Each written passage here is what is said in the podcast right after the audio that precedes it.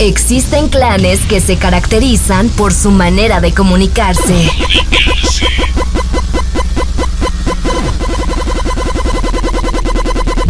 Viven al máximo y hasta se visten distinto a nosotros. Son pacíficos, pero cuando toman en sus manos un videojuego o serie se transforman en...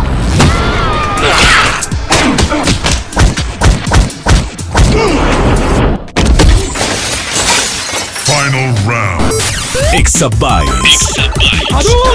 Exabytes. Te presentamos un espacio exclusivo para los gamers, amantes del anime y todas sus loqueras. Exabytes. Exabytes.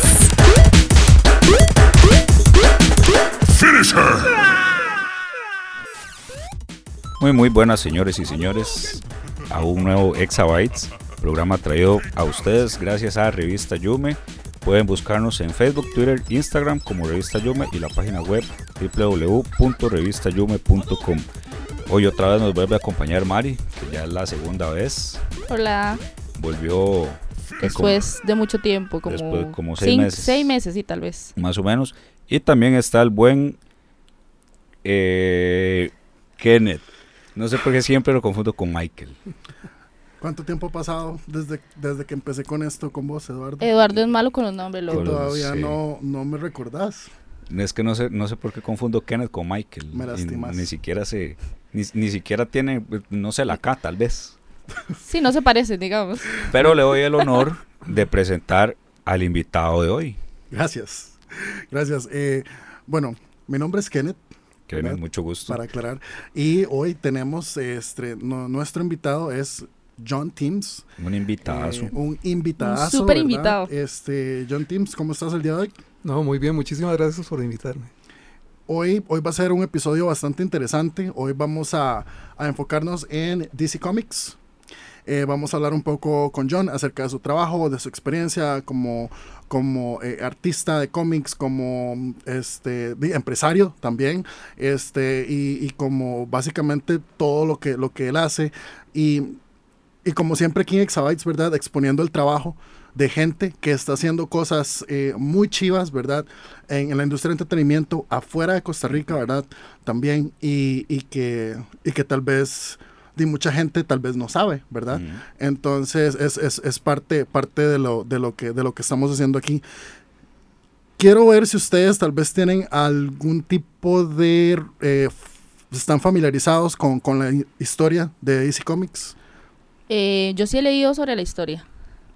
Yo, de ahí, Wikipedia. el rincón del vago, entonces rincón vos del también vago, sos sí. de esos. Yo sé que John... No, yo, yo, yo sé que DC Comics fue primero que Marvel. Más bien Marvel, de DC Comics salió Marvel. Ok, the- the Eventualmente. M-word. Exacto. Ok, vamos, vamos, va a haber un episodio de Marvel probablemente, ¿verdad? Ahí. Este, entonces, bueno, eh, yo sé que John también tiene bastantes facts, ¿verdad? Eh, entonces, vamos a empezar siempre, vamos a tratar de dar una reseña histórica antes de empezar con el, con el contenido, ¿verdad? Entonces, bueno, DC Comics, eh, para la gente que nos está escuchando y quiere saber de dónde proviene el nombre, bueno, el nombre de DC Comics proviene de eh, Detective Comics.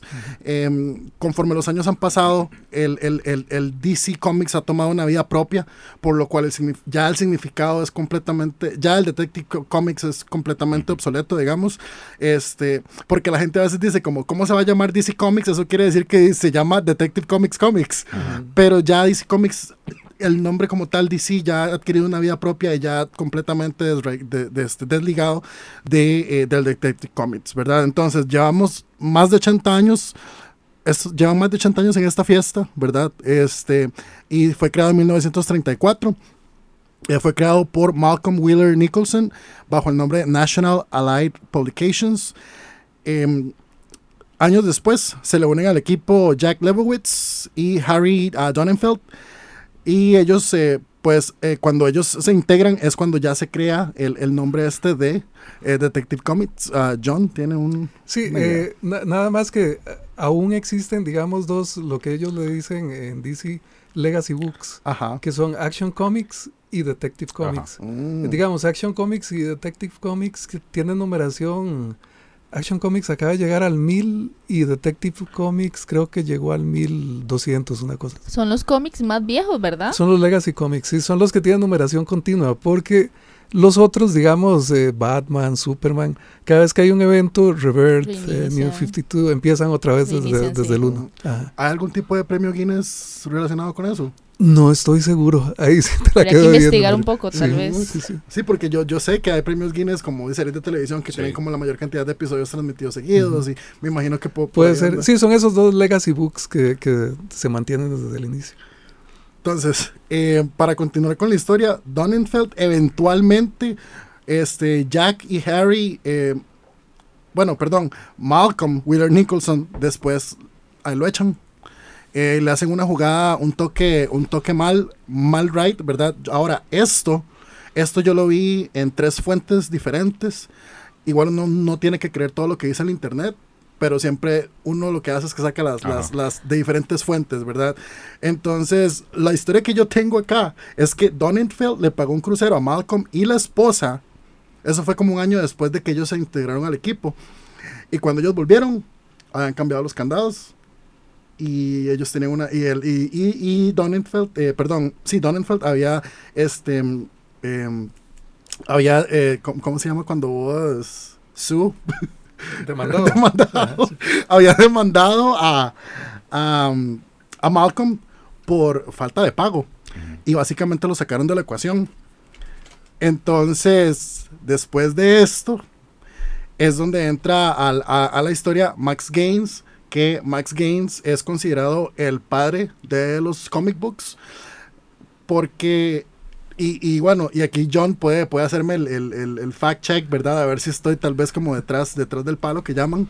Eh, pero eh, según lo, lo que, lo que encontré, el primer eh, cómic, Max Gaines, lo que, lo, que, lo que publicó se llamaba Famous Funnies, que salió en 1933, que era básicamente una compilación de cómics de esos strips que salen en el periódico. Mm, Ajá. mm. Entonces, eh, bueno, Max Gaines se une al equipo con Donenfeld y crean una alianza en 1938 y juntos crean All American Comics.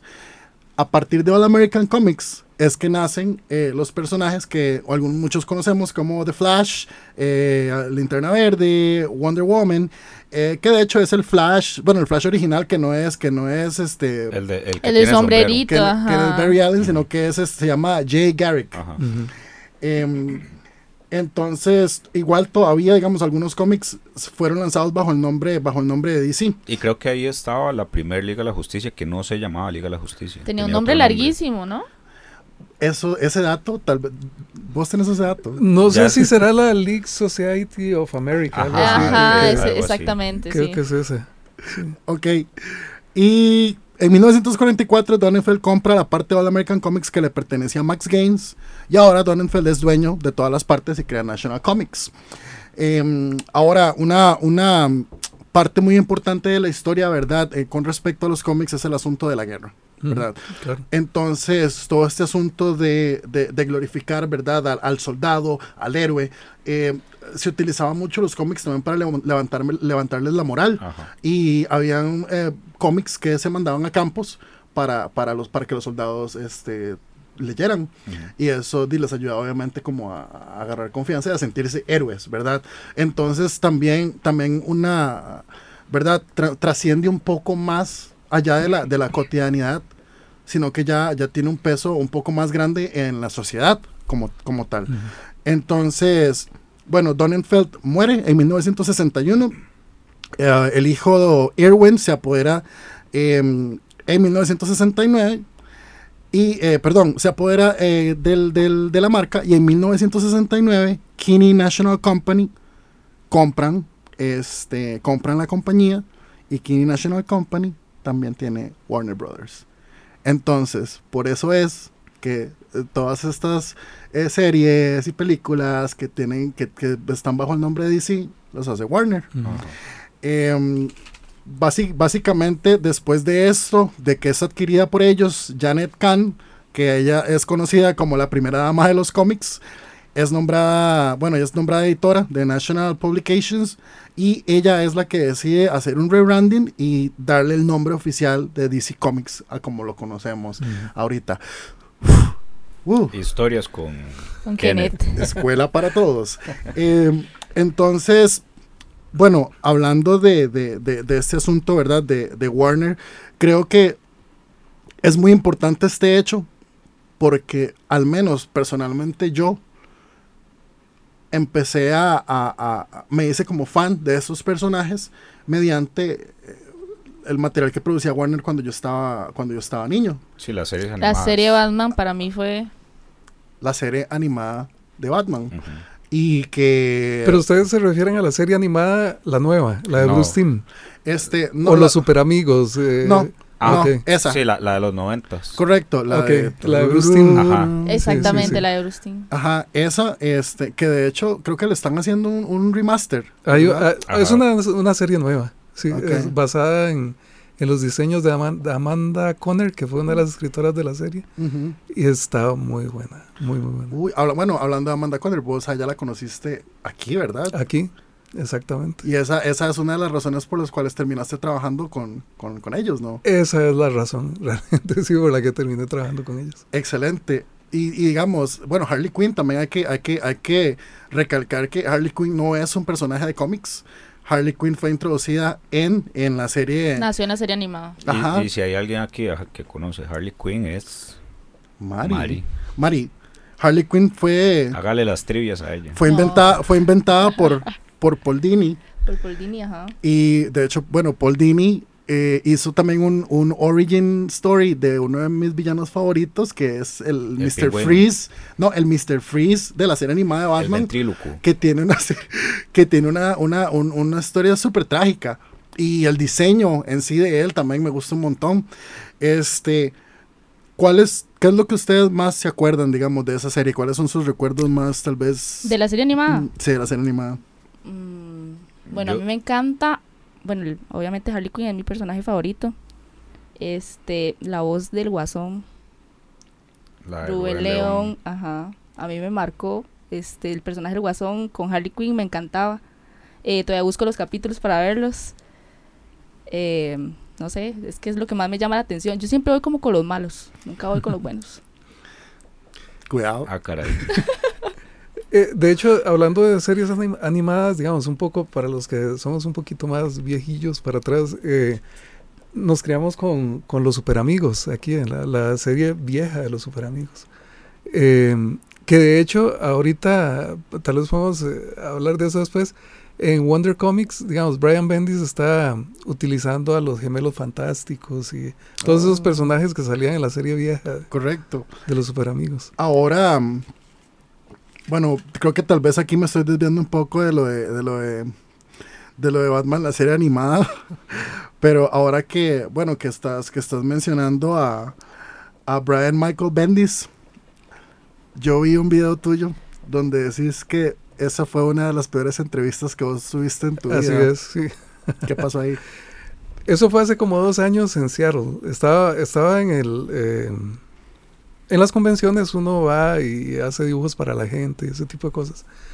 Eh, cuando vi a, a Brian que venía para el boot de- de- para hablar conmigo, pero yo lo había visto si acaso una vez, así solo.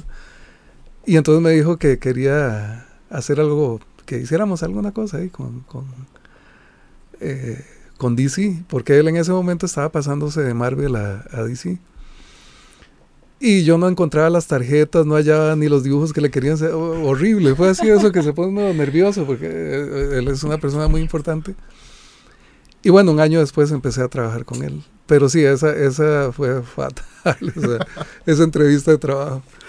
Eso, eso me parece bastante, bastante interesante porque a vos sí te ha tocado conocer gente que, que, que, bueno, también vi que vos, a vos te tocó conocer a Todd McFarlane. Sí, sí, sí. Y Todd McFarlane para mí es, es, es de los más, es un genio. Sí, sí, sí. Eh, Todd McFarlane, para la gente que está escuchando, es el creador de Image Comics, él es el creador de Spawn.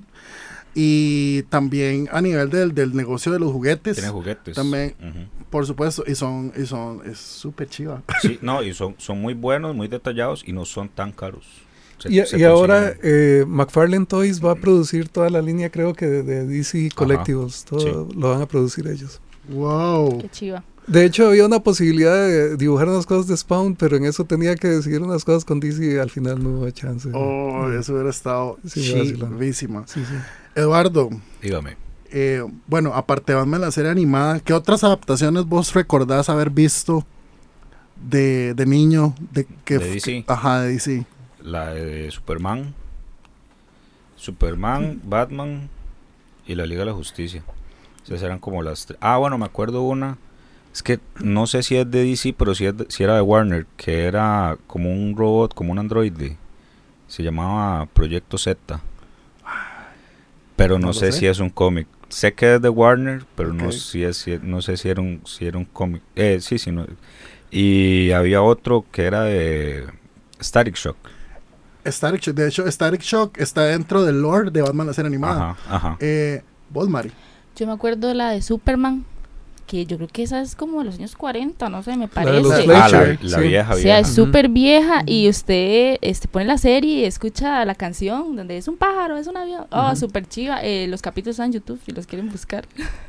un día la estuve viendo y me trajo muy buenos recuerdos. De hecho, digamos, eh, la- las dos series más importantes animadas son la de Superman, esa vieja, y la de la de, La de Batman. Ya la más nueva. Correcto. Y los dos personajes, eh, realmente, digamos, esta, especialmente con Batman, Batman es el que ha cambiado más. Eh, se ha vuelto oscuro con el paso de los años, digamos, un personaje más, más, Misterioso. sí, porque al inicio era muy, La serie de los 60, por sí, ejemplo. sí, exacto, Exactamente, Era, era más en esa ajá, línea, como- era, era más divertido. Como más cómico. Exacto. Y fue, y, bueno, la verdad es que en este momento mm, la imagen, digamos, de DC Comics es Batman, Ujú. ¿verdad? Es, eh, Batman es el personaje que todo el mundo conoce. Batman que- es Batman. Sí, Batman sí, es Batman. Exactamente. Sí, de hecho, Batman es mi personaje favorito. Un, un dato curioso de, de, de, bueno, de, de la serie animada de, de, de Fleischer de, de Superman es que, bueno, si ustedes se fijan, Batman no, eh, Superman no volaba. No, eh, más brincaba. Brincaba muy alto. Ajá. Sí, de, de- de hecho, entre los poderes que decían era como puede saltar Saltar Eh, ah, edificios muy edificios altos. muy altos, sí. Exacto. eh, a mí la verdad sí me marcó bastante el Batman la serie animada, yo la vi un montón. Yo descubrí el, eh, la, la serie animada de Fleischer porque la empezaron a dar en tele nacional. La pasaban entre programas, eh, no me acuerdo, si can- Canal 4, ¿verdad? Creo. Sí, sí, sí. Canal 4 era como el Siempre culpable. era Canal 4, ajá. Entre, entre, entre, sí, sí, terminaba un programa y mientras empezaba el otro daban, tiraban el, el cortito. Exactamente. A mí, a mí la verdad me, me parece, me parece súper, súper cool que, que bueno, Batman la serie animada sí fue como un antes y después. Y, y después de ahí salieron bastantes. La verdad a mí me gustaba mucho la Liga de la Justicia. Mira, es que a mí no tanto. A mí sí me, a mí sí me gustaba bastante. De hecho está dentro del, dentro del lore de, de Batman la serie animada. Ujú, Star ujú. Trek también está ahí. Superman también está ahí. La de Superman, de hecho, a mí no se me olvida que hay un, hay un episodio donde él tiene una carrera con Flash. Ujú. Y creo que al final ninguno gana. O, o no me acuerdo qué pasaba.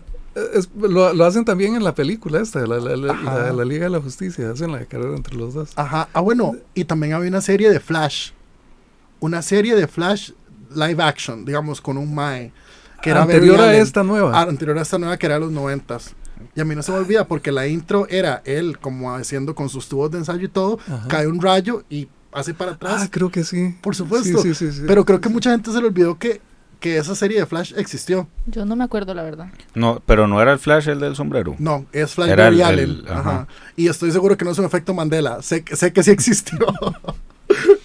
Pero, digamos, el- esa serie a mí me gustaba bastante también. Me, me parece gracioso que, ni- que no se acuerdan. Como el- pero que era como las de Hulk y las viejas esas No, de- no, no. Es que la de Lou Ferrigno de Hulk era como más campi. Era Ajá. como, como decir, como por ejemplo, como las de Adam West de Batman, que eran como más campi, pero es que igual Batman todavía no, no había pasado por, por la transición, ¿verdad? De ser como este, como más oscuro, ¿verdad?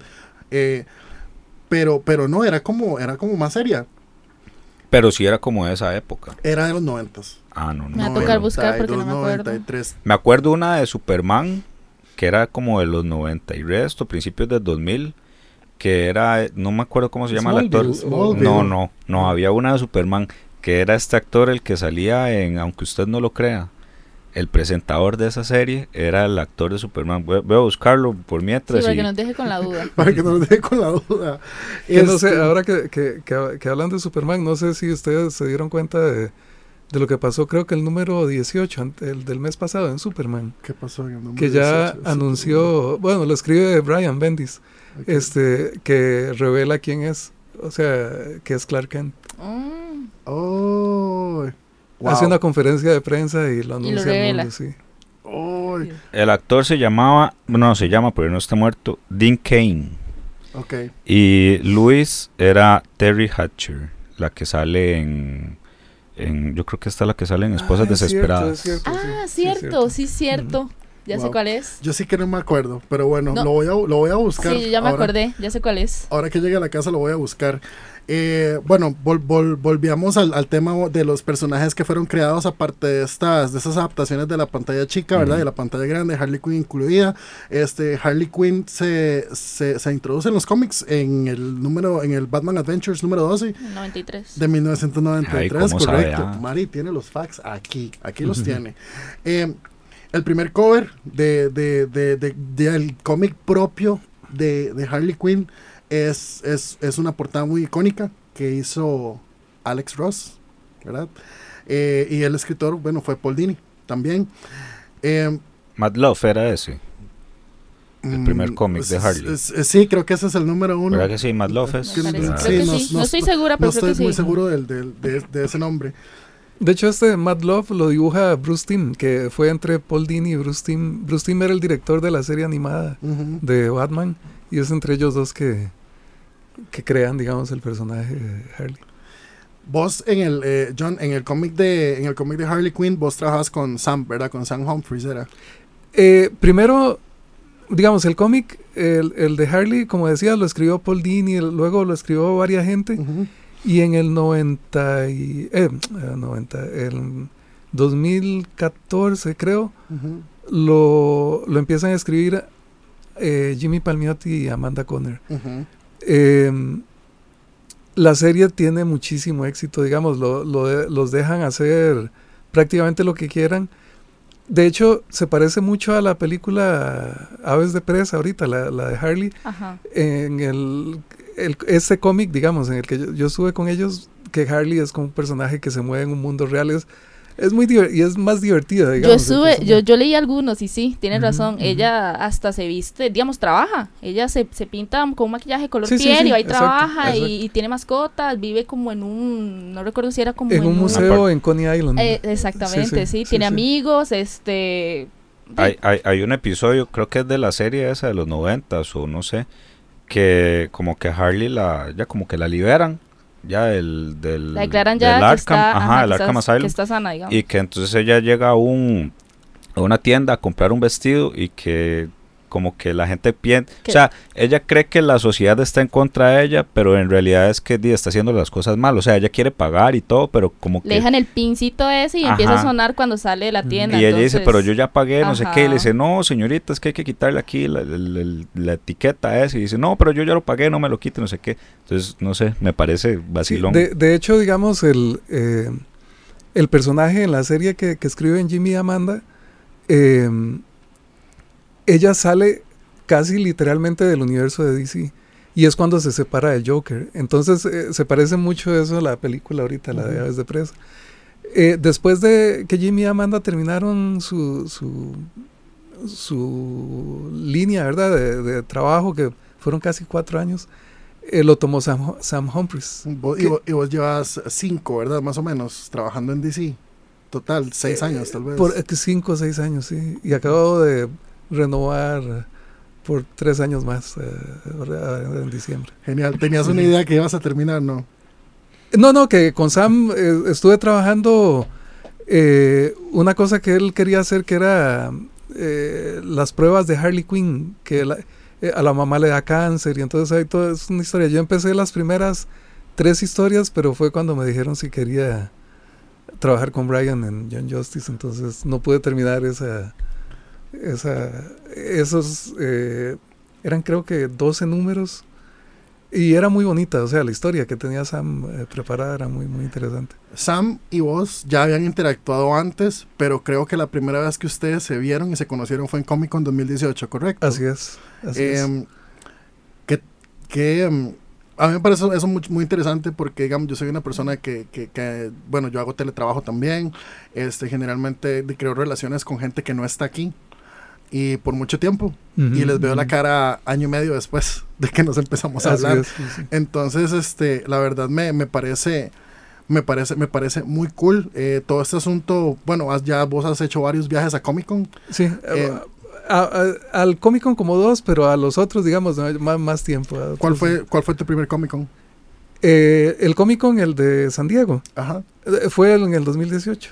Perfecto. Hay uno de New York también, ¿verdad? Ese es al que más he ido. Este, digamos, al año voy, creo, a, a cuatro o cinco, depende. eh, Chicago, Seattle, eh, Nueva York y el Comic Con. Esos como esos cuatro son los que doy vuelta ahí para. Mm, Eduardo, vos, ten- vos tenías una pregunta. Yo te vi como haciendo, o era que te estabas No, no, no, me- me- me- estoy poniendo atención. Está muy concentrado. Estaba súper concentrado. De hecho, bueno, yo vi algunos videos de John de, de eh, un- un- un- una cosa que hacen aquí que se llama que se llama DC Comic Arts Academy que básicamente en los, los que vi era con, con, con, con Sam de Sí, hecho sí, sí, sí. donde él donde él está donde él está explicando eh, bueno, está contando acerca del, del proyecto de Harley Quinn y todo eso, y, y, y vos pues estás ahí haciendo un sketch. em, ¿Te inhibe un poco eh, ilustrar con un público enfrente o...? No, no ¿Cómo es tu tanto, no tanto. Es, es, lo único es que a veces no hay tiempo como de preparar alguna cosilla que uno quiera elaborar, ¿verdad? Entonces, pues es lo que sale ahí. Lo que pasa es que Sam, Sam tiene mucha cancha, porque Sa- Sam es eh, podcaster de, de DC, de hecho él maneja eh, varios programas de DC en YouTube, eh, hace varias cosas, entonces es súper chispa, ¿verdad? Es La- súper chispa, sí, sí, de hecho, de hecho yo, yo, yo lo noté bastante. Em, después hay, hay otro donde estás dibujando a Superboy, Ajá, pero el de ajá. Superboy no es con, no es con él, es con... con un historiador de DC que trabaja en DC. De hecho, es el encargado, es que siempre se me olvida el nombre. Es el encargado de la de la bóveda de DC. Que de hecho, en, la- en una reunión el año pasado en DC, nos llevaron a, a ver el Superman número uno, que el que cuesta como un millón de dólares, el, el cómic. El, Cómic. el primer, el, El el primero, Action ajá. Comics. No, número no, uno. ajá. exacto. El, el- la primera aparición de Superman. Exactamente. Wow. Y, eh, y este, y tienen las máscaras de, de George Clooney, de... eh, Las de las películas. Sí, sí, tienen todo eso ahí en la bóveda. y Sí, tienen todos los números. eh, es- todo lo que te puedas Es todo un imaginar. museo eso, sí, sí, entonces. Sí, sí, sí. Claro, no, no lo tienen como tan... Para Como en display, vitri- lo ajá, tiene, en lo tiene más como, como... como guardado, tal vez. Exacto, Exacto. Ahora que Sí, mencionas, sí. ahora que mencionas la máscara de George Clooney, ¿cuál es tu opinión honesta acerca de las películas de Schumacher? De Schumacher, a, a mí me divirtieron, la verdad. Por supuesto me gustan más las de Nolan, las, las, las películas de Nolan. Y estoy muy... eh, tengo muchas ganas de ver qué van a hacer con esta nueva con Robert Pattinson. Ok, perfecto. Bueno, vamos, vamos a seguir hablando de las, de las películas que se han hecho de Batman. Continuamos hablando de eh, las películas de Batman y la opinión de John Teams, una opinión honesta de John Teams, sin filtro, de qué le parecen las películas de Batman. Ahora, eh, las de Schumacher te parecieron buenas. A mí, la verdad, me parece que sí son buenas por lo que yo creo que ellos lograron, él, él logró como la estética un poco, ¿verdad? Del Batman moderno en ese entonces, pero él quiso darle como ese tono campi que tenían las películas viejas, porque Ujú, son medio goofy, ¿verdad? Exacto. Sí, sí, sí. Entonces a mí me, me parece muy gracioso. Lo único que yo no aguanto es el exceso de, de pons, de, de hielo que hace Arnold. Sí, sí, sí. Es Es, es- es- muy excesivo, pero, pero, pero, pero a mí, a, mí, a mí sí me gustan. ¿Ustedes qué piensan de esas películas? Estamos hablando de Batman y Robin, Batman Forever. Eh, Go.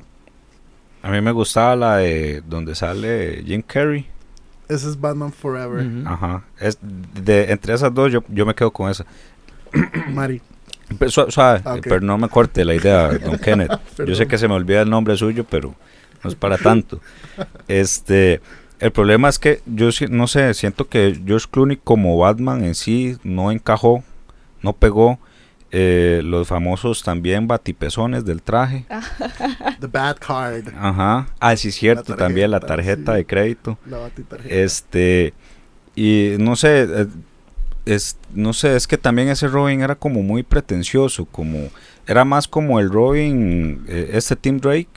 No, mentira, Tim Drake, Ti- Tim Drake, no, este, el, el, el que, el que mata. El que mata Joker. Ajá. Eh, ¿Cómo Sí, se me va a olvidar? sí, a mí tam- es Todd- que, Todd ajá, Jason- Todd Jason- Jason Todd. Jason Todd. De hecho, Es- estaba es- ese cómic el día que fuimos al- a la bóveda esa, Ujú. ese, que la gente se volvió loca con eso. Sí, es, es- un, es, es el un Death in the Robin. Family, creo. sí. Dead in the Fam- ajá, of- sí. Este, es más un Robin como, como tirando a, a, a este, ay, me lo acabas de decir y se me Jason olvidó. Todd. Jason Todd. Este, Rebelde. Ajá, ajá, y es, es el, es el Robin que mucha gente le, le agrada. De hecho, por eso es que lo matan, porque ahí hicieron una encuesta de si querían este mantenerlo o no. Llamaron y todo, en ese entonces en las encuestas por teléfono, y la gran mayoría dijo que no, que no soportaban ese Robin, y por eso es que se da el cómic de Dead, in- of the, F- Dead in the Family. A mí de las películas me gusta la de Tim Burton, A mí también. pero no, no sé el nombre exactamente, ¿cuál es el Es nombre? de Batman y Batman Returns. ajá, y Ah, Batman Returns. Esa es la que me, me gusta. Las Donde demás, sale la verdad, no, no. Sí, Esa es mi favorita. es, ajá. No, la favorita mía es la de Jack la Nicholson. de Jack Nicholson. Para mí, el mejor guasón. Diga, bueno, está Nicholson y abajo está ya. Joaquín, no, Ah, Joaquín Joaquin Phoenix. Phoenix. Abajo de... Sí, es que es que el de Nicholson es como el caricaturesco que con el que yo crecí, entonces El es de la como serie el- animada, ajá, digamos. Entonces es como como el con el que a mí más Y en segundo gusta. lugar pusiste al Bromas, entonces. Ahí el segundo Que está el él ya quedó bautizado el Bromas, Sí, ¿verdad? ya. Eh, Ey, está el Prisas ahorita. yo voy a ver el Prisas el domingo. A ver qué tal. Y Gerardo y ¿cómo es? Ge- Gerardo el Brujo. ¿Cuál es Gerardo el Brujo? Ahí, The Witcher. eh, sí, The Witcher. Y las Ay, trepidantes no aventuras de. Gerardo el Brujo. Hablando de Batman, John, eh, una cosa que te he escuchado decir un par de veces es que eh, antes de empezar a dibujar, eh, una cosa muy importante es como quitarte de la cabeza como estoy dibujando a Batman. Uf, ¿verdad? Y sentir como esa presión que vos mismo te estás creando por obviamente el, el peso que ya tiene el personaje. ¿verdad? Este, háblanos un poco, un poco de eso y como tal vez tu proceso de, de cuando te sentás, ves el guion, ¿verdad? Y tenés que empezar como a, a plasmarlo, ya, Exacto. ¿verdad? En, en el papel. Eh, para hacer así una historia cortita, eh, uno o yo particularmente soy sigo siendo fanboy, ¿verdad? O sea, del, del muchos escritores, eh, dibujantes. Y durante mucho tiempo hice animación aquí en Costa Rica. Lo que pasa es que toda la vida eh, me gustaron los cómics, siempre, desde que estaba en, en el colegio. De hecho, perdón por interrumpirte, vos tenés un estudio de animación, ¿verdad? Eh, bueno, estuve ahí. Lo que pasa es que ahora ya sí hago solamente eh, cómics, o sea, ya casi no hago nada. de Era animación. Marte Studios. Marte Studios, exacto. Correcto. Y, Sí, y sí. también, y también diste clases en, en, En la Veritas de animación, Vos exactamente. fuiste profesor de un amigo mío. Ah, es hecho. probable, sí, estuve 10 años dando clases en la Veritas. Cool. Sí, sí. Fun fact, eh, continúa con, con la No, historia. está bien. Este, entonces, ya hubo un momento en que yo dije, bueno, ya lo de dibujar cómics lo voy a dejar aparcado, ¿verdad? Y para ya no estar pensando porque tenía que dedicarme al trabajo. Y surgió esa oportunidad con Jimmy y Amanda. Entonces ahora puedo trabajar y saludar a un montón de gente que yo toda la vida he admirado, ¿verdad? Este, Por. Jim Lee, eh, Brian Mal- Michael Bendis, Todd McFarlane, y trabajar con Jimmy Palmiotti, eh, Amanda Conner, trabajar con ellos, es que la verdad trato de ni siquiera pensarlo, porque es que si, si empiezo a pensar que estoy haciendo un personaje, que estoy trabajando con estas personas, que tengo que dibujar a Batman, Superman, Harley, la Mujer Maravilla, o eh, John Justice, lo que sea, me, uno se congela y no, no hace nada. O sea, simplemente hay que olvidarse y concentrarse en el trabajo y darle para adelante, porque cuando pensás que se va a publicar aquí, en Europa, en todo lado, o sea, es, es mucha responsabilidad. Claro, y me imagino que tal vez por allá puede dar esto. Sa- ¿Sabes qué es el síndrome del impostor? Eh, no, la verdad no. Ok, el síndrome del impostor es algo de lo que padecen muchos artistas. Ajá. donde cuando, cuando uno es como, como consciente de, de- como self-aware, digamos, Ajá, cuando sí, uno sí, es sí. consciente, eh, uno empieza a, a verse uno mismo y uno empieza a, a- a cuestionar que si uno merece o si uno des- debería estar en el lugar en el que está en ese momento y uno nada más como que se intimida y, y- y no quiere y no quiere hacerlo. Eh, eso eh, es, es exactamente así, pero lo que pasa es que es cierto que cualquier proceso, proceso creativo, eh, en cómics, música o, o escribir o lo que sea, eh, siempre es un poco doloroso. O sea, porque la verdad es que eh, aunque, aunque uno trate de, de- no sé si esconder es la palabra exacta, pero si- aunque, aunque uno trate de evadir, digamos, eh, mentalmente que no estás haciendo un personaje muy importante o lo que sea, eh, siempre querés hacerlo lo mejor posible. Entonces, hoy dibujas una página y, y mañana querés volverla a dibujar, ¿verdad? O sea, de hecho, cuando yo hice mi primer trabajo, con, con- que lo hice con Marvel, con eh, Deadpool, eh, mandaba las páginas y a, lo- a la hora les decía, acabo de subir un ajuste que hice de- de- del panel tal y tal y tal Ajá. porque no me gustaba la cabecilla. Y así, así, así, hasta que el editor, era el primer trabajo que hacía, ¿verdad? Sí. Entonces yo corregía y arreglaba y volvía a subir Y las páginas. perfecto. Exacto, hasta que el editor me dijo, ya, Aquí, aquí, así, así como está, así se va. Aquí, aquí de hecho pu- puedo, puedo tal vez mencionar una frase que yo sé que John sabe esa frase. Leonardo da Vinci, una obra de arte nunca se termina. No, nada más se abandona, Ajá, así es. correcto. Es que, digamos, vos puedes darle y darle y darle y darle a un panel, a una página, hasta que puedes estar toda la vida. Bueno, una pintura o una canción o lo que sea. El, eh, el proceso creativo tiene. Es divertido, es muy bonito ir de- a las convenciones, hablar con los fans y ver el trabajo publicado, pero el trabajo, digamos, diario, está uno cuestionando siempre si lo que estoy haciendo está bien o. ¿verdad? Eh, eh, hay, hay siempre una lucha ahí constante. Claro, y no, y yo, y yo, yo, yo te entiendo un montón y me siento identificado porque yo soy, yo soy músico. Entonces, a mí me pasa que yo escucho las canciones, me meto a Spotify a escuchar las canciones de hace cuatro años y yo, ay, madre. Por supuesto. Eh, digamos, hay, hay cosas que uno dice, a la pucha, yo digo esto, no está tan feo como me lo imaginé en ese momento, de verdad que a veces cuando uno ve, y otras cosas que no estoy, Yo ojalá lo, que- pudiera Lo que desaparecer del- creo es que uno tiende a ser con uno mismo como muy crítico. Así es. O sea, usted ve los es. errores, tal vez que algunas personas ni siquiera notan, pero usted está este, siempre pendiente de, de tal vez las cosas que está haciendo mal. o, Y, y hay una cosa con el cómic americano especialmente, es lo que ellos le dicen eh, writer driven, o sea, el- es, es el, el escritor, o sea, la gente en Estados Unidos especialmente sigue mucho al escritor, más que al dibujante. O sea, eh, por supuesto le- les gustan ciertos dibujantes y, y si la historia está bien dibujada, pues perfecto, pero el cómic americano sigue mucho al, al, al escritor. O sea, les interesa mucho las historias de ciertos eh, escritores, eh, están muy enfocados en eso. Eh, porque si se dan cuenta en el cómic americano, a diferencia de- del manga o inclusive en Europa, hay muy pocos eh, escritores dibujantes en el cómic americano casi siempre está separado, o sea, está el, el escritor y el dibujante. Correcto, en el manga es, es el mangaka. Sí. En el, ta- también a, a veces hay eh, escritor y dibujante, pero lo normal en el manga es que sea el escritor el que, eh, digo, el, el artista el que escribe su, su historia. Correcto. Eh, también, bueno, toman- tomando en cuenta, ahora que estamos hablando, ¿verdad? De todas esas inseguridades que pueden llegar a uno cuando está haciendo arte, este, todo este proceso, ¿verdad? De, de, de, de tu cerebro asimilando lo que estás haciendo y todo, ya en el momento en el que vos ya empezás a, a- a- desempeñar, ¿verdad? A, a- desempeñarte en tu trabajo, a producir, que tenés que levantarte, que hacer eso, hay, hay, hay mm, todo ese tipo de cosas hay que quitárselas de encima. Este, otra cosa que, que bueno, también eh, yo, yo, yo te escuché decir es que cuando uno está empezando algo, eh, si en los primeros dos minutos vos no logras resolver, mm, borralo y usa otra cosa. Exacto, es que, eh, digamos, hay, dibujos que uno le da y le da y le da y le da y nunca van a salir como, como uno quiere. O sea, y hay algo que no está conectando, no, no sé si es la historia o el ángulo con el que uno lo pensó.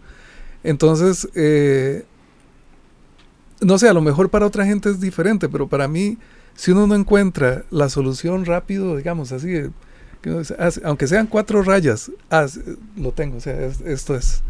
Si uno no lo encuentra rápido, hay un- una desconexión ahí que mejor empezar de nuevo. Para- hacerlo otra vez. sí. Yo lo que tengo es una, una, una duda.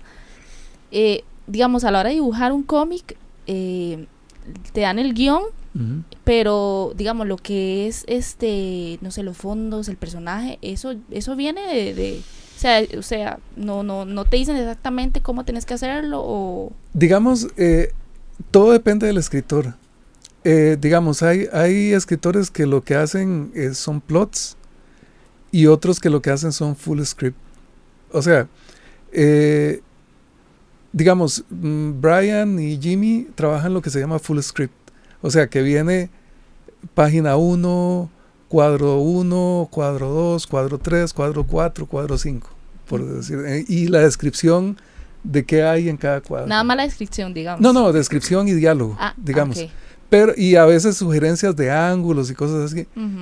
Ese full script igual es este, deja, o sea, me permiten a mí o me dan libertad de modificarlo si quiero. O sea, no, no si quiero, si en función de la historia es necesario ajustar, quitar un cuadro, poner otro o, o cambiar el- la, la acción que está pasando Ujú. aún con el full script. O sea, siempre, aunque venga así bien detallado, el dibujante tiene Esa eh, libertad. la- esa libertad, exactamente.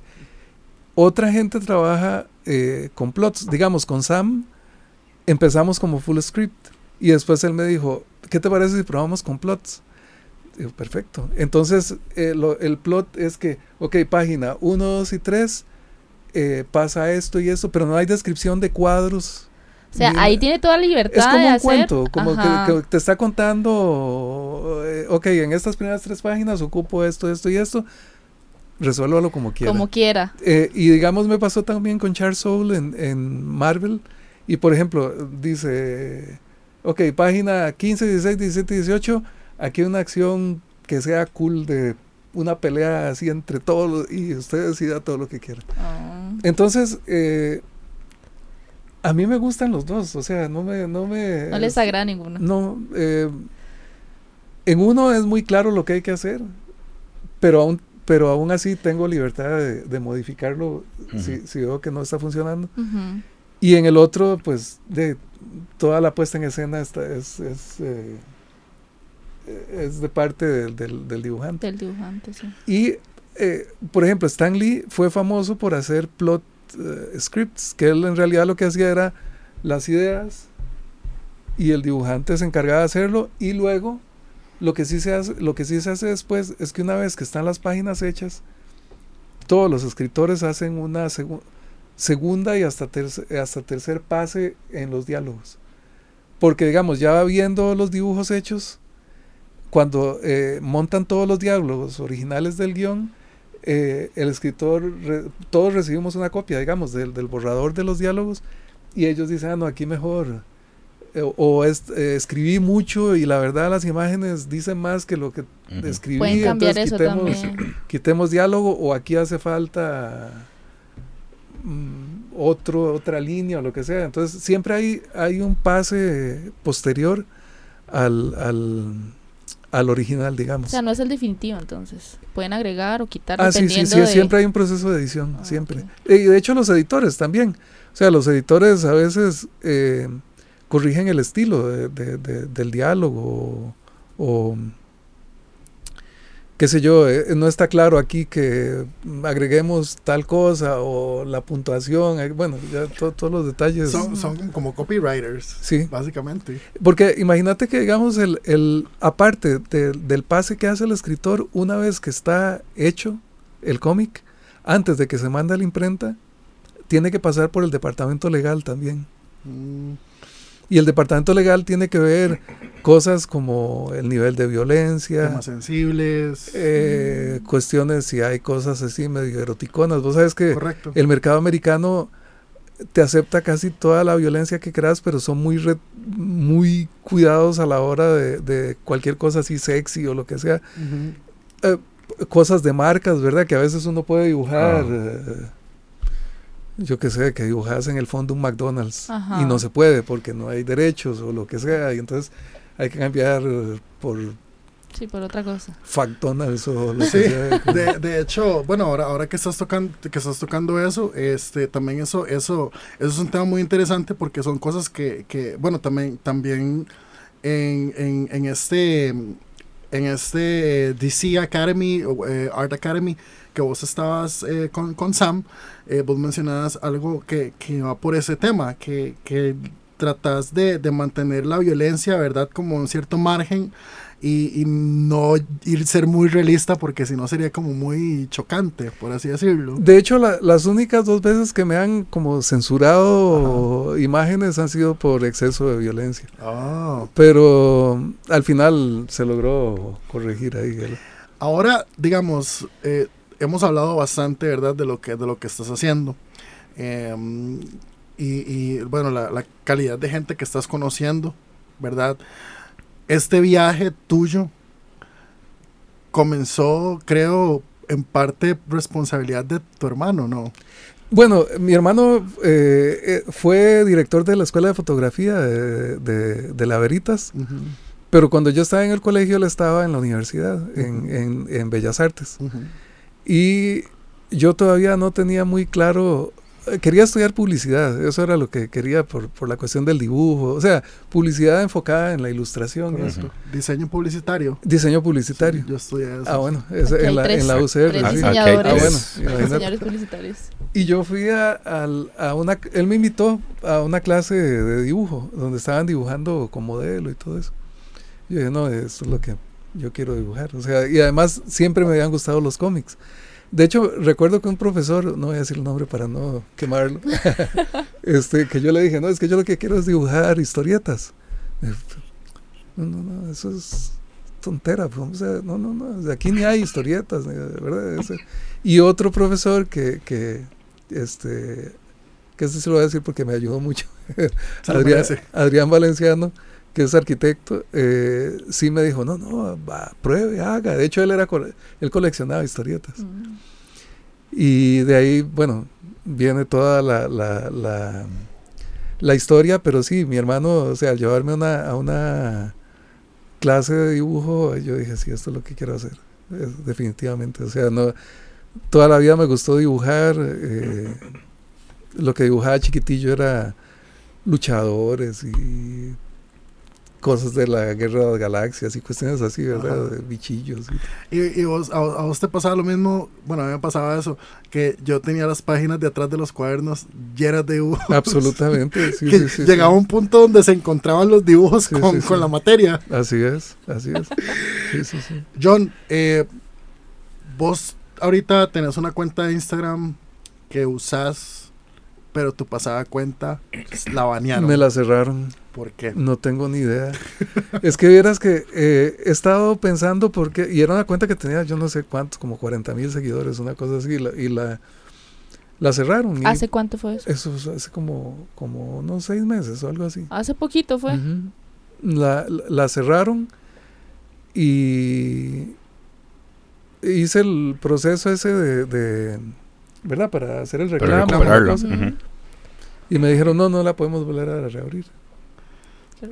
Eh, tengo, tengo, una, tengo unos amigos que trabajan en, en, en Tumblr y me han dado explicaciones de qué puede ser que los algoritmos y que las cosas, que ellos, eh, la computadora lo que hace es eh, como mm, tratar de entender las imágenes que uno sube y si se le parece que es algo no, que no debido, pues lo censura automáticamente. Eso puede ser. La otra posibilidad es que alguien en Warner o alguna cosa haya dicho, este chavalo que no saben si trabaja ahí o no, ah, porque he escuchado esa historia con youtubers y gente que eh, los entrevistan en, en un canal específico y luego ponen cosas de la entrevista y los demandan por usar el material. O sea, porque a veces en las compañías simplemente están viendo si hay material de ellos Claro, publicado. copyright. Exacto, y entonces no saben ni siquiera si es o no. Pero la verdad, para serte honesto, no sé qué, qué fue lo que pasó. ahora que, que tocas el asunto de, de los youtubers, bueno, yo me imagino que vos sos una persona muy, muy ocupada, pero digamos, ¿a vos te gustaría, digamos, te parece interesante el hecho de crear contenido como para enseñarle a la gente? Sí, de hecho, en, en eso estoy, pero eso es lo que pasa, fa- falta tiempo. Vamos, a ver cómo, cómo estructuramos este, algunas cosillas ahí. De hecho, eh, vienen unas. Yo trabajo como el 80% digital y el 20% a mano.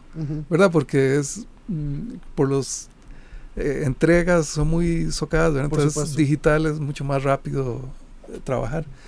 Eh, entonces ahí, por ahí vamos a ver si hacemos un par de cosillas con, con la gente de Celsius, que es el, el programa que yo uso, que se llama Clip Studio.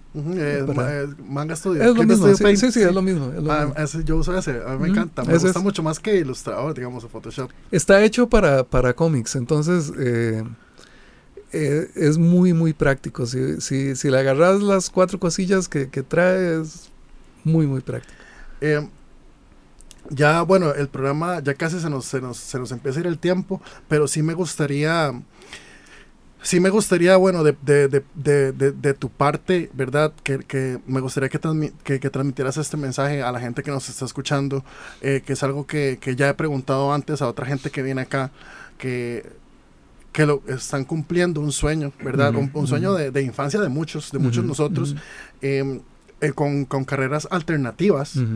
¿verdad? Porque, eh, por ejemplo, yo personalmente fui uno que cuando yo quise estudiar diseño publicitario, eh, y eso que no era algo como muy loco, yo no dije, mami, quiero ser un artista de cómics, yo Claro. dije, quiero estudiar diseño publicitario, y aún así tuve, tuve cierta ci- cierto ahí, ¿verdad? Como pelea con, con, con, con mi familia porque, porque decían, eh, diseño publicitario, eh, te vas a morir de hambre. Eh, vos tenés que ser doctor, Ujú, tenés que ser ujú. abogado, tenés que ser aquí una carrera tradicional, ¿verdad?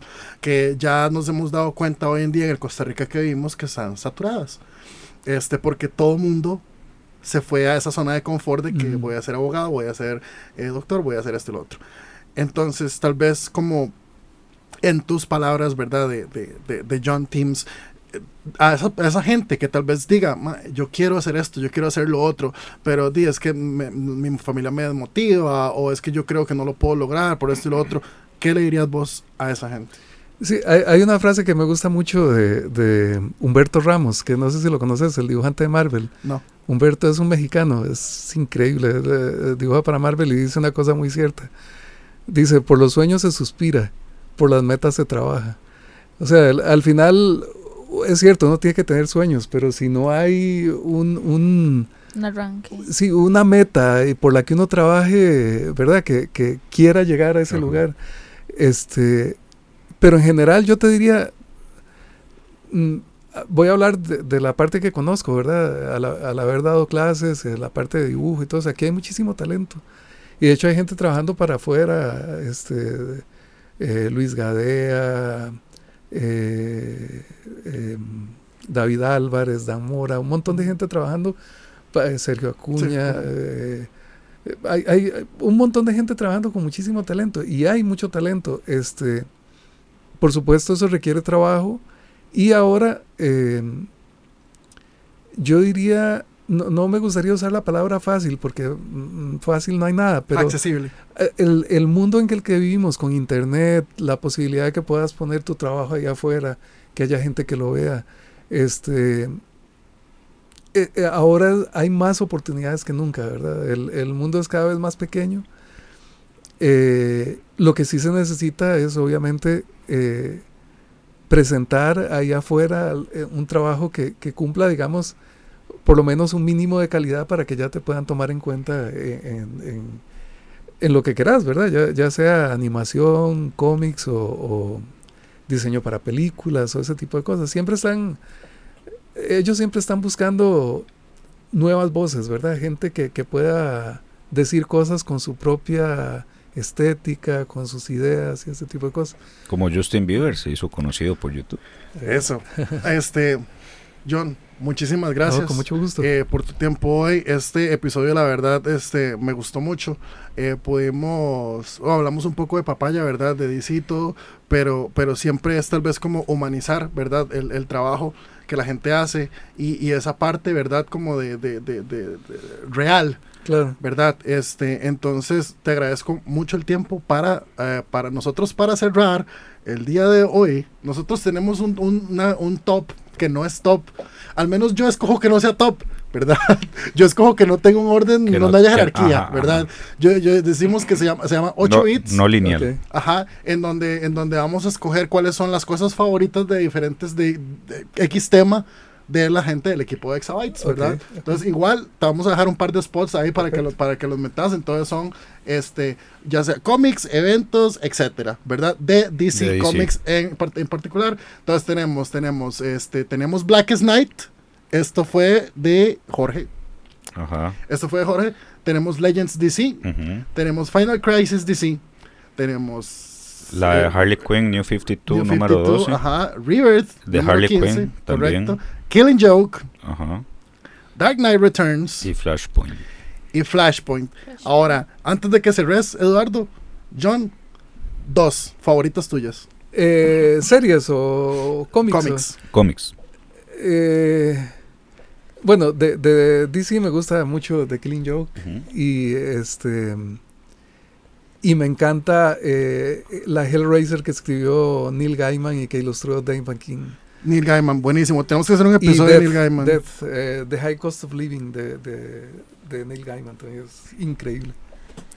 Bueno, entonces eso es eso sería, sería todo, señores. Muchas gracias por escucharnos. Ahora ya estamos en Spotify para que busquen todos los programas pasados y nos escuchamos la próxima semana. Chao. Chao.